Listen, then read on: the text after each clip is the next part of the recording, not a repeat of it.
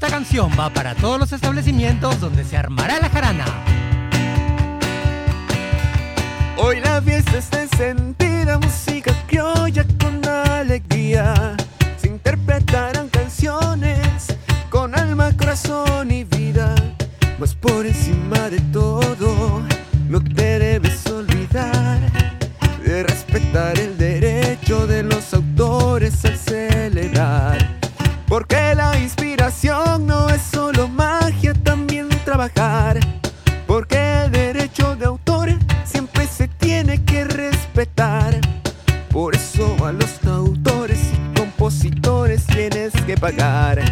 Que la música criolla no cese, aún hay mucho de qué cantar.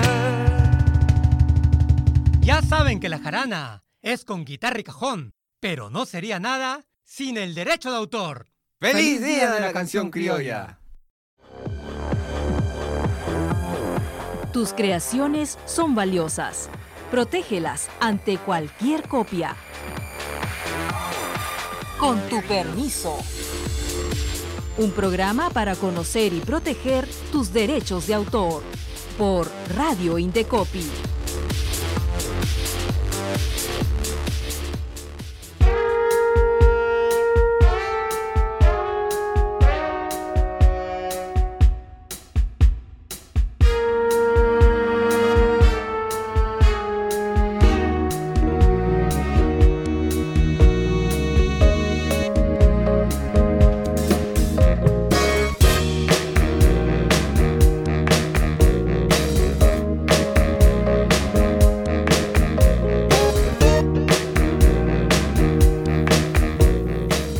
Amigos, ¿cómo están? Bienvenidos a Con tu permiso en Radio Indecopi.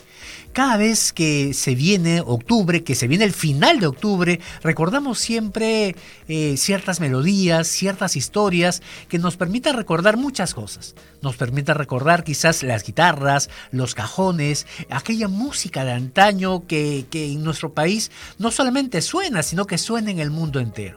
Y entonces recordamos quizás nuestra gastronomía, recordamos quizás las tunas y estudiantinas de las diferentes universidades peruanas y en realidad identificamos como música criolla igual Perú. Es por eso que en esta oportunidad tenemos como invitada especial a la señorita Celeste Acosta, quien es licenciada de Educación, especialista y conductora de programas de música criolla, y es además hija del compositor peruano Manuel Acosta Ojeda. Bienvenida Celeste. Hola José, ¿cómo estás? Yo le daría vuelta a todo lo que has dicho, ¿no? Porque el culpable de todo esto es Manuel. Entonces empezaríamos por ser hija de Manuel, porque tal vez si hubiera sido otro, otro mi padre, ¿no? No hubiera estado inmersa en todo este calor y el sentir de, nuestro, de nuestra música nacional. Y es cierto, ¿no? Porque esta, esta, la música en realidad forma parte de esta tradición, ¿no? De esta entrega de padres, hijos, conocidos y este, esta entrega sobre todo de amor por el Perú, eh, amor por sus costumbres, amor por la música. Precisamente eso me lleva quizás a preguntarte un poquito, Celeste, ¿cómo nace la música criolla?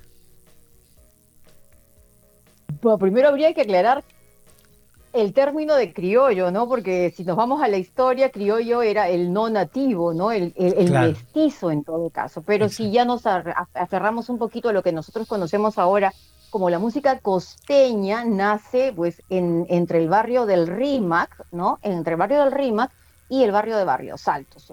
Ahí hay siempre una pelea de cuál fue, cuál fue primero, ¿no? El, el, alto lirio, que sería Barrios Altos, y el bajo lirio, que es abajo el puente, ¿no? Que es el barrio del Rímac. Y fue una creación colectiva para cantar las penas, José.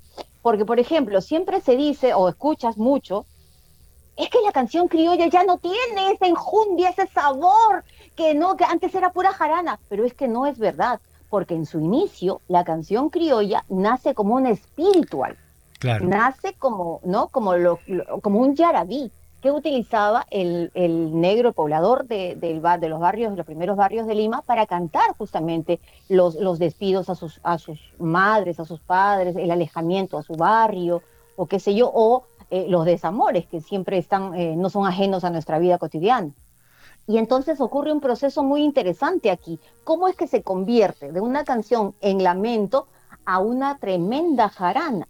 Bueno, ocurre que había un grupo que nosotros conocemos como la palizada, que no estaba comandada por Caramanduca. Caramanduca es una segunda parte ya de ese grupo y llegan a estos barrios a conocer a la canción criolla y a, a jaranear, ¿no? Y como bien decía Manuel, era como ir de safari, decía, ¿no? Porque llegaban de los barrios bien hacia estos barrios muy poblados, ¿no? Entonces, la canción que decía, por ejemplo, murió mi compañera idolatrada, ¿no? Y en el infortunio siempre la lloraré, que es definitivamente una canción de despedida, como los niños bien no tenían pena que cantar, bueno, agarraban esa canción y le daban a todo meter. ¿No? Y es por eso que hay estudios y hay libros que hablan sobre la lágrima que se muere de risa que es nuestra canción criolla, ¿no? Entonces habría que entrar desde este mismo proceso. Y es cierto, ¿no? Fíjate que todo este tipo de creaciones, las creaciones del ser humano en realidad forman parte de esta riqueza cultural, pero además, para todos nuestros amigos, eh, ¿desde cuándo comienza a tener eh, derechos un autor? Justamente lo que nos dice Celeste, desde el momento de la creación de la obra. ¿no? Es, eh, en, los temas de derechos de autor, la protección nace desde la creación de la obra, no necesariamente desde el momento en que uno las registra. Hablo solo de derechos de autor, lo cual no significa que no se tiene que registrar. Al contrario, el registro le da una mayor seguridad jurídica para evitar que alguien pueda venir, oye, esta es mi canción, un ratito, ¿no? Yo lo tengo registrado, es un elemento muy importante de prueba. Pero, ojo, la creación, la, el derecho nace desde el momento de la creación de la obra. Dime, Celeste, y entonces, si es muy importante eh, esto que estamos conversando. Pero espérame, José, que te hago una pregunta, claro porque de verdad que a mí los derechos de autor me encantan, ¿no? Es, es algo muy, muy difícil realmente a veces para entender. Pero ¿qué pasa si yo tengo una obra y alguien me gana y registra mi obra? Es que existe por eso todos los, lo, que son los elementos de prueba. Una cosa es lo que, eh, eh, lo que refiere la norma y otros los elementos de probanza. Justamente por lo que tú dices es que se recomienda que las personas puedan registrar inmediatamente, que no lo den a conocer, ¿no? A efecto de que alguien no pueda mm, aprovechar esta, esta existencia de una obra y lo registre primero. Pero justamente los, eh, un elemento muy potente de prueba es el registro de autor. Cosa que si alguien viene, voy a registrar un ratito, yo ya lo registré es mío. No, pero por eso es un elemento de prueba adicional. Muy buena pregunta, Celeste. Y dime, entonces, para nosotros los peruanos, ¿por qué es importante la música criolla? Creo que en realidad es importante porque nos afirma en nuestra identidad. Eh, la música criolla sería la música peruana, ¿no? Porque tan criollo es un guayno, como tan criollo es un changanaco y como tan criollo es una pampeña. Eh, puede diferir, mucha gente puede no estar de acuerdo conmigo, pero en el caso de la, de la canción costeña, en realidad, eh, cada, cada región tiene su canción. Hay una canción muy, muy conocida del maestro chalaco Manuel Regada Ballesteros y dice, eh, Lima está de fiesta, la canción criolla se viste de gala. Dice Lima, porque el 18 de octubre de 1944, eh, con el gobierno de Manuel Pardo Garteche, se da esta declaratoria de darle el Día de la Canción Criolla, de, declarar el Día de la Canción Criolla, solamente festejó Lima.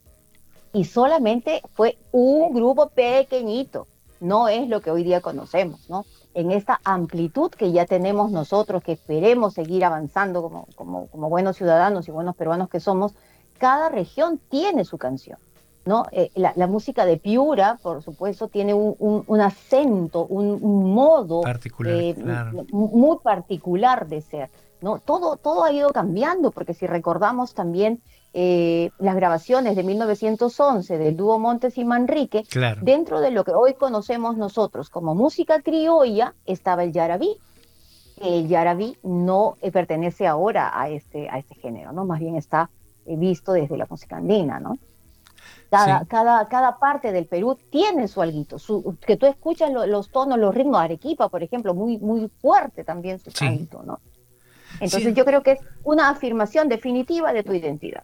Sí, es cierto, ¿no? Y esas diferentes afirmaciones temáticas, incluso que pueden existir, tú comentabas hace un rato el tema de, la jarana, o quizás por ahí al contrario, de la pena, o el amor, o el desamor, la, vida, al final de cuentas, pueden convertirse en una buena idea, pero para todos nuestros amigos, las ideas en sí no se protegen por el derecho de autor. Lo que sí se protege es la expresión de esa idea. Por ejemplo, yo no podría proteger las ideas de composiciones al amor, un ratito, ¿no? Al amor mm, eh, como idea, no, pero cuando tú ya lo generas en, una obra, en una canción tal, en una canción determinada, esa composición que, marca esa impronta, esa personalidad del autor, eso sí es eh, susceptible de poder proteger.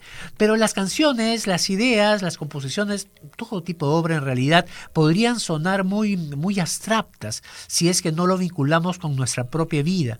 Por eso yo quería preguntarte un poco, Celeste, ¿qué recuerdos tienes o qué idea es lo primero que se te viene a la mente de nuestro compositor peruano Manuel Acosta Ojeda? ¿Quién era Manuel Acosta Ojeda en forma muy breve?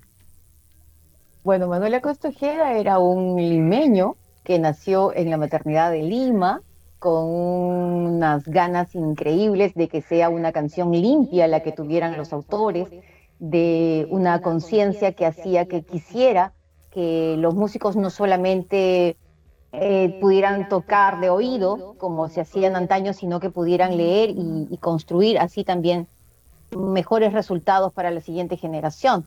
Eh, involucrado no solo con la canción criolla, sino también con la música andina, aprendiendo mucho y con mucho respeto de la música amazónica y eh, un, bohemio, eh, un jugador de billar increíble, una persona con, mucho, con mucha rapidez para la contestación, un, hombre muy dulce, eh, un padre al que yo he tenido la oportunidad de gozar muchísimo, muchísimo, a pesar de la diferencia de edades que teníamos, que era bastante fuerte, pero creo que era el único papá que iba a las reuniones de las mamás, ¿no? En los colegios, ¿no? Donde suelen estar todas las mamás, mi papá también estaba siempre, ¿no? Y era, eh, era lo hermoso de, tenerlo presente siempre. Mi padre muy ordenado, porque normalmente siempre dicen que Manuel era un hombre muy bohemio, que sí lo era, pero jamás faltó a nada mm, eh, con respecto a lo que fue mi formación, eh, tanto escolar como académica total.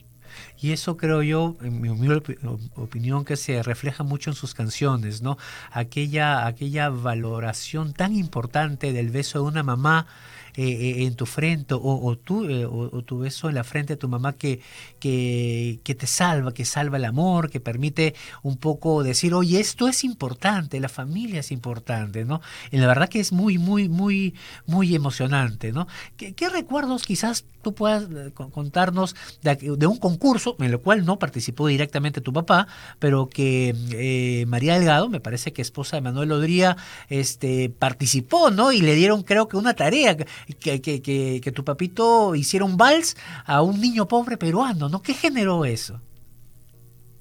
Claro, eso fue para la Navidad de la década del 60, ¿no? María, la, esposa de María la Alegría. Sí. Claro, y ella eh, era que alguien tenía que pasar una, um, insertar una aguja con hilo, con guantes de box, ¿no? Eh, otra era que Manuel hiciera en ese instante una canción eh, al, niño, al niño pobre.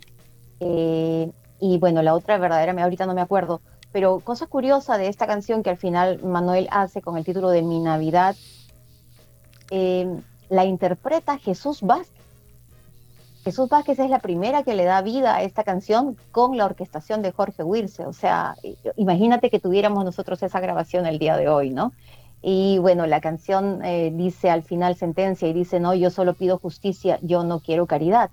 Y entonces cuando él la presenta a la producción, le dicen, Manuel, pero nosotros estamos haciendo una obra de caridad.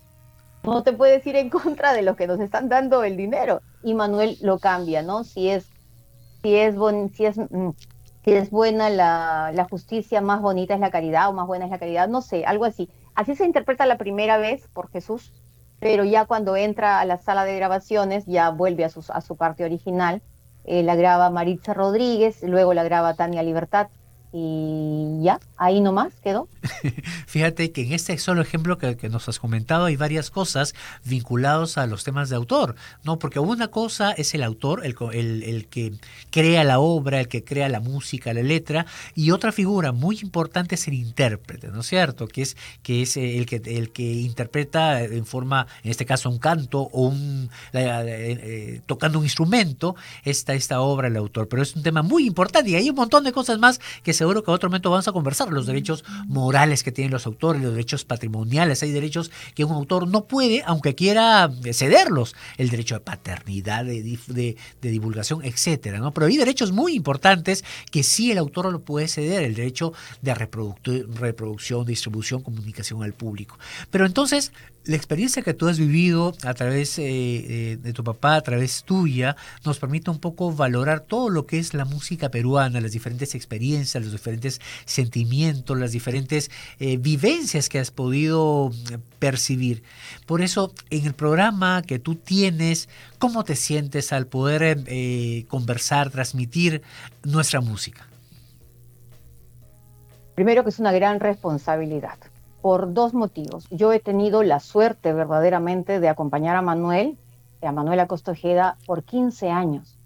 Y tras su partida se me encarga continuar con el camino.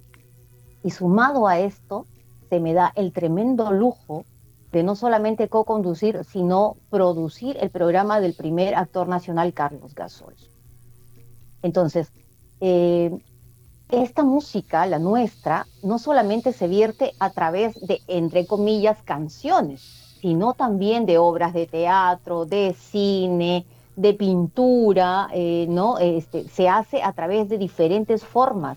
Entonces, es una gran responsabilidad la que llevo, sumada a la que te digo que son mis maestros, ¿no? De estar en una radio que llega a todas partes del Perú. Es la emisora con más repetidoras que tiene. Entonces, lo que yo busco es que el programa sea lo más diverso que se pueda, a través musicalmente hablando, y sobre todo con una descentralización, que es lo que se busca, qué es lo que yo quiero, qué es lo que quiso mi padre y que creo que fue el encargo que tengo que seguir de todas maneras.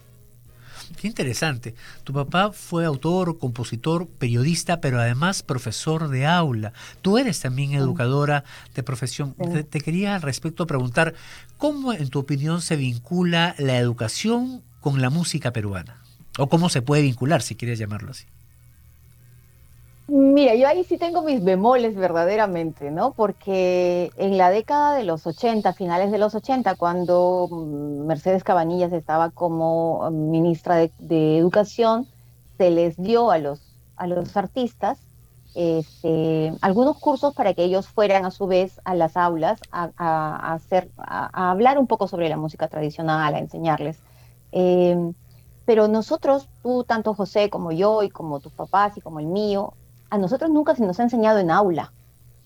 ¿no? O sea, yo creo que esta es una querencia, así como, como nadie te enseña a querer a tu Un anhelo, ¿no?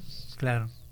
Como nadie te dice, oye, ¿sabes qué? Este es un ceviche, esta es su historia, tienes que comerlo y esto es tuyo y que tiene que gustar, ¿no? Entonces, eh, tal vez sí pueda haber una formación a través de a través de la del aula, ¿no? Pero creo que la casa en sí, creo que la sociedad en sí es la que tiene que mantener este este legado la canción criolla nunca ha sido popular eh, en su extensión, ¿no? en la extensión de la palabra. Nunca ha, sido como la canción criolla, como la canción andina, como, la, como los grupos de, de mm, tecnocumbia, ¿no? como la cumbia, ¿no? No, no, no lo ha sido nunca. ¿no? Eh, el hecho que, haya, que pueda llenar espacios de 300 personas en algunas ocasiones, como es la canción, como es el Día de la Canción Criolla, es una cosa pero no es una constante. Una obra de teatro, ¿no? En la época de Carlos Gasol tenía temporadas de año, año y medio. Eso no lo ha hecho jamás nuestra canción, para hacer un comparativo. ¿no? Entonces, una, una puesta en escena de, la, de las mejores intérpretes que tenemos el día de hoy, máximo son dos días y solamente por el Día de la Canción Criolla.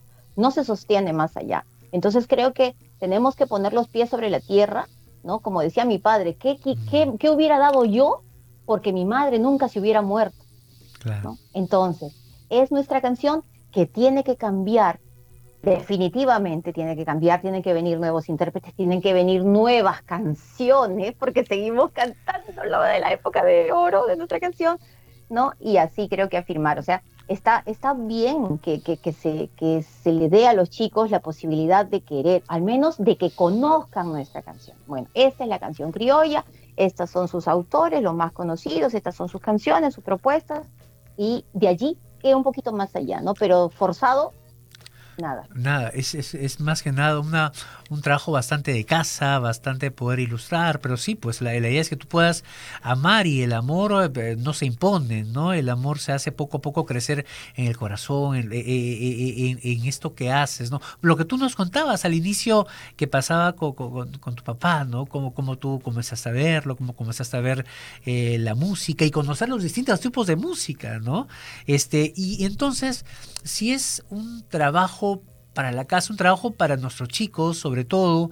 ¿Qué mensajes, quizás un, mensaje quizás eh, final tú podrías dar para nuestros jóvenes, nuestros oyentes, respecto de, la música en general, ¿no? Eh, ¿Qué mensaje tú, en toda debido a toda tu experiencia, a, la tradición que recibió de tu papá, a, lo que has visto de diferentes eh, intérpretes, autores peruanos, qué podrías brindar para nuestros oyentes? Bueno, primero un par de cositas que sí no me gustaría olvidar, ¿no? Eh, que siempre, los que trabajamos en esto, siempre hay que decir el autor. Siempre hay que decir el autor. Para mis compañeros artistas e intérpretes, dense una chambita de poder leer lo que quiso decir el autor. Para mis amigos, los que hacen arreglos musicales, también es muy posible que le puedas poner otra vestimenta, pero el corazón tiene que ser el mismo si tú cambias el sentir, cambias el ritmo, eh, hay que, hay que ver un poquito y hay que ser eh, responsables también con eh, la intención de, del dueño de la obra o de la dueña de la obra, ¿no? Eso sí creo que son cosas que... Y otra para cerrar, ¿no? Es que si tú quieres grabar una canción, nada te cuesta, aunque sea informarlo, ¿no? No pedir permiso porque creo que a través de la ley no hay quien, no hay quien se niegue, o sea, yo no quiero que grabes mi canción, creo que no, no pasa, o sí, pero eh, al menos decir, oye, quiero, voy a grabar la canción, tal, tal, tal canción, ¿no? Hay varios temas de derechos de autor que han mencionado. Primero, para comentarles a nuestros amigos, eh, a nuestros oyentes, el, autor tiene varios derechos, derechos morales. Uno es de paternidad, es lo que decía un poco Celeste, es, existe la obligación de señalar siempre que muestra una obra quién es el autor, porque eso es el derecho de paternidad, saber quién es el autor de tal, de tal composición, pero no es el único. Hay otro derecho muy importante que es el derecho de integridad. ¿En qué consiste el derecho de integridad y que, y que no tiene fin? Es perpetuo. ¿Cuál es? Consiste en que nadie puede modificar nada de la creación si no tiene autorización. Porque si lo hace, está infringiendo los derechos de autor y la, sanción máxima que señala la norma es hasta 180 UITs. Vean cuánto es el valor de la UIT. Actualmente va variando año a año, es creo que 4.950 soles. Cada año va variando, ¿no? Depende del caso. Pero además hay otros derechos adicionales, que son los derechos patrimoniales de distribución, de, de, reproducción, que estos derechos sí se pueden ceder, ¿no? Sin embargo, algo que decía, eh, que comentaba Celeste que me permite un poco engarzarlo con este tema, es que existe lo que es el dominio público. ¿Qué significa?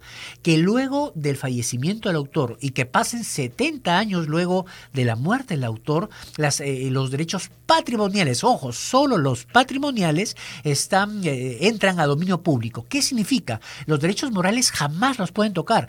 Maternidad, integridad, otros de divulgación, por ejemplo. Los derechos patrimoniales, luego de los 70 años, luego de la muerte del autor, sí pueden ser eh, utilizados, pero luego de este tiempo. Y eso es lo que señala la norma, ¿no? Por eso, totalmente de acuerdo con lo que dice Celeste, si se va a utilizar una canción, no solo es una recomendación, es una obligación que señala la norma, señalar cuál es el, padre de la, de la, canción, eh, si estamos hablando ahora de canciones de la melodía, o si fuese un libro, un cuento, etcétera. Muy, muy, pero muy, muy pertinente, interesante y muy eh, inspirador los que nos comenta Celeste. Yo quería agradecerte por esa participación tuya aquí en nuestro programa, con tu permiso. En otras oportunidades esperamos volverte a tener y ustedes amigos decirles que encontramos un montón de videos eh, y guías interactivas que ha realizado la Dirección de Derechos de en Internet. Pueden buscarlo en Google, si quieren le ponen Indecopy, Pesipro,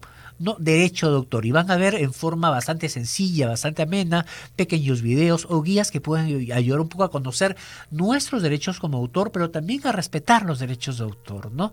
Indecopy también está a su disposición a través de diferentes medios. Pueden eh, llamar al 224-7777 para, para Lima o al 0800 440 40 para las diferentes partes de nuestro país. También pueden visitar nuestra página web eh, www.gov.p slash indecopy o seguirnos en las diferentes redes sociales que, tenemos, eh, Facebook, Twitter, Instagram, LinkedIn, YouTube y TikTok y nos siguen como Indecopy oficial. Si, se, si desean también pueden ahí ver las diferentes materias que son de competencia del Indecopy. Yo finalmente quería nuevamente agradecerle a Celeste Acosta por su excelente participación en nuestro programa y a ustedes por seguirnos. No se olviden que este, el programa Con tu permiso tiene la finalidad de poder dar a conocer temas de derechos de autor vinculado a los temas que nosotros vivimos, vivimos en el día a día. Al final, el derecho de autor no es solamente algo que está en un libro, que está en una computadora, forma parte de nuestra vida,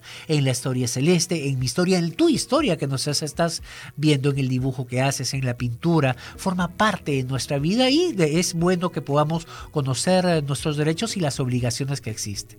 Es lo que queríamos decirles en este programa con tu permiso de Radio Indecopy y hasta la próxima amigos. Muchísimas gracias Celeste y para todos nos vemos en otra oportunidad. Hasta luego.